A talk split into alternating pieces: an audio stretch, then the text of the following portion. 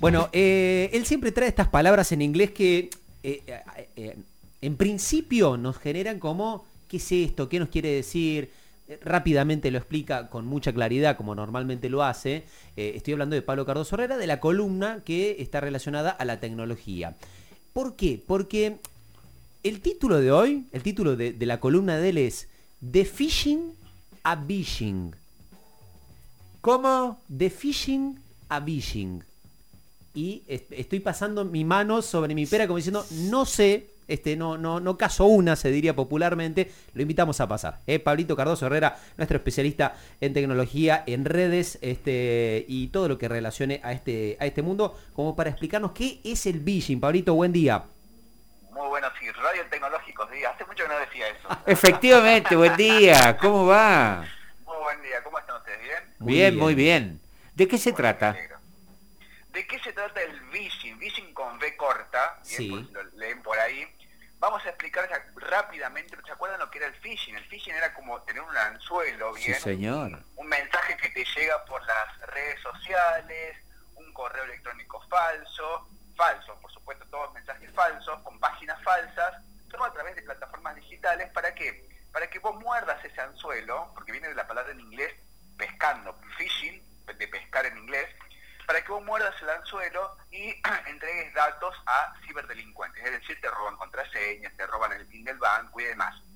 Ahora viene la palabra phishing con B corta porque porque es la unión de la palabra en inglés voice, que es la palabra en castellano voz de, hablar, y la palabra phishing, es decir, se juntan la palabra voz y phishing y dan eh, el resultado. Este término que básicamente es una estafa, igual que el phishing, pero realizada le- el teléfono, una llamada telefónica. Y está muy de moda en Córdoba, en Córdoba particularmente porque creció hace dos semanas muchísimo la cantidad de denuncias en Córdoba justamente relacionadas a las operaciones bancarias y tarjeta de crédito. ¿Cómo operan estos delincuentes?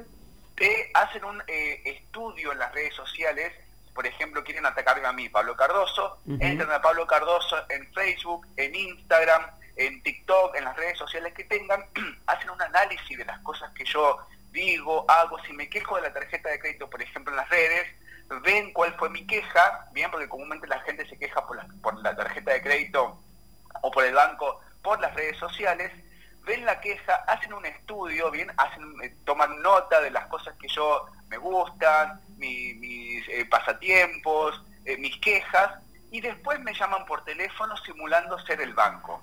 Y lo hacen tan bien, porque conocen tanta información mía que yo publiqué en las redes sociales, que me empiezan a hacer preguntas. Mire, Pablo, usted se llama Pablo Cardoso, vive en tal lugar, se estuvo quejando de tal servicio Sí. y demás cosas que sacaron de las redes sociales. y por último dicen, bueno, Pablo, vamos a tener que confirmar tal operación para mejorar el servicio. Necesito los 15 números de la tarjeta de crédito con la fecha de vencimiento y el número de PIN que está a la vuelta. Y yo por ahí creo, bien, le entrego esos datos y resulta que son delincuentes que usan el número de la tarjeta de crédito para cometer delitos, bien, o bien me dice, bueno, necesito que me, me dé por favor el, el PIN del banco o del cajero o el número de eh, este, contraseña del home banking. Entonces, tienen un discurso tan bien armado porque resulta que recopilan información de las redes sociales justamente para armar ese discurso que nosotros, las víctimas, terminamos cayendo en este tipo de eh, delitos. Pablito, ¿Qué recomendamos? Sí. Te- eh, te- aprovechando esto que mencionas, pienso en mucha gente que, por ejemplo, no tanto en Instagram, pero sí es, es más una conducta de Facebook, ¿no?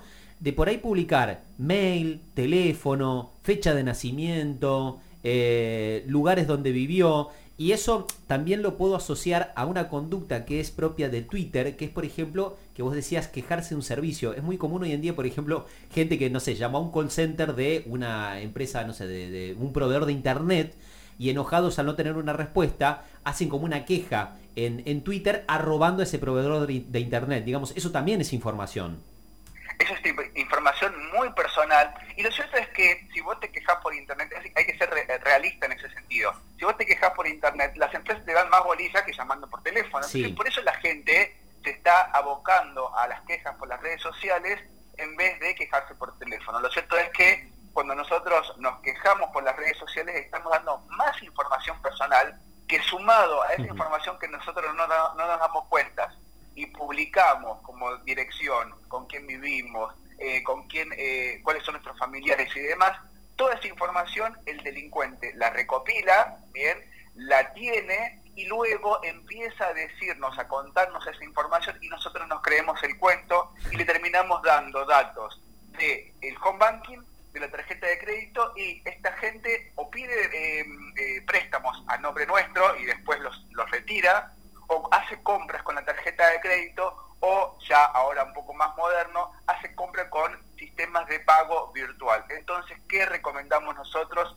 Nadie pero ni siquiera a tu abuela que te está llamando le pases por teléfono o por redes sociales números de la tarjeta de crédito, crédito, códigos de acceso, pines de los bancos, porque esa es información personalísima, es tuya, de nadie más y tenés que guardarla en la mesa de luz.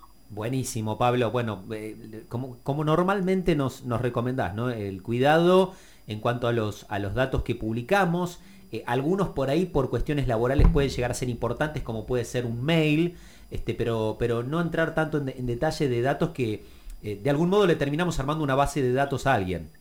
Es muy importante lo que decís el tema del mail, y se lo, lo, vuelvo a repetir, bien, estuve dando un curso de CIDI, de Ciudadano Digital, la semana pasada. Utilicemos un correo, un correo que sea privado, que nadie lo conozca, para el tema de los bancos las cuentas y cosas que me pueden robar información. Un correo que lo creamos solamente para eso, ¿bien? Para Ciudadano Digital, para el banco. Y el otro correo, y creo que hagamos otro correo para redes sociales, para publicar en Internet, para buscar trabajo, cosa que ese correo, bien, que publiquemos por Internet y que tengan los delincuentes quizás a mano, no sea el que esté asociado a las cuentas principales e importantes. Entonces, es una buena práctica justamente para también tener esa información de correo resguardada, privada y que no comportamos con nadie. Pablo, muchísimas gracias como siempre. ¿eh? Un gran abrazo y que tengas un lindo fin de semana. Que tengas lindo fin de semana.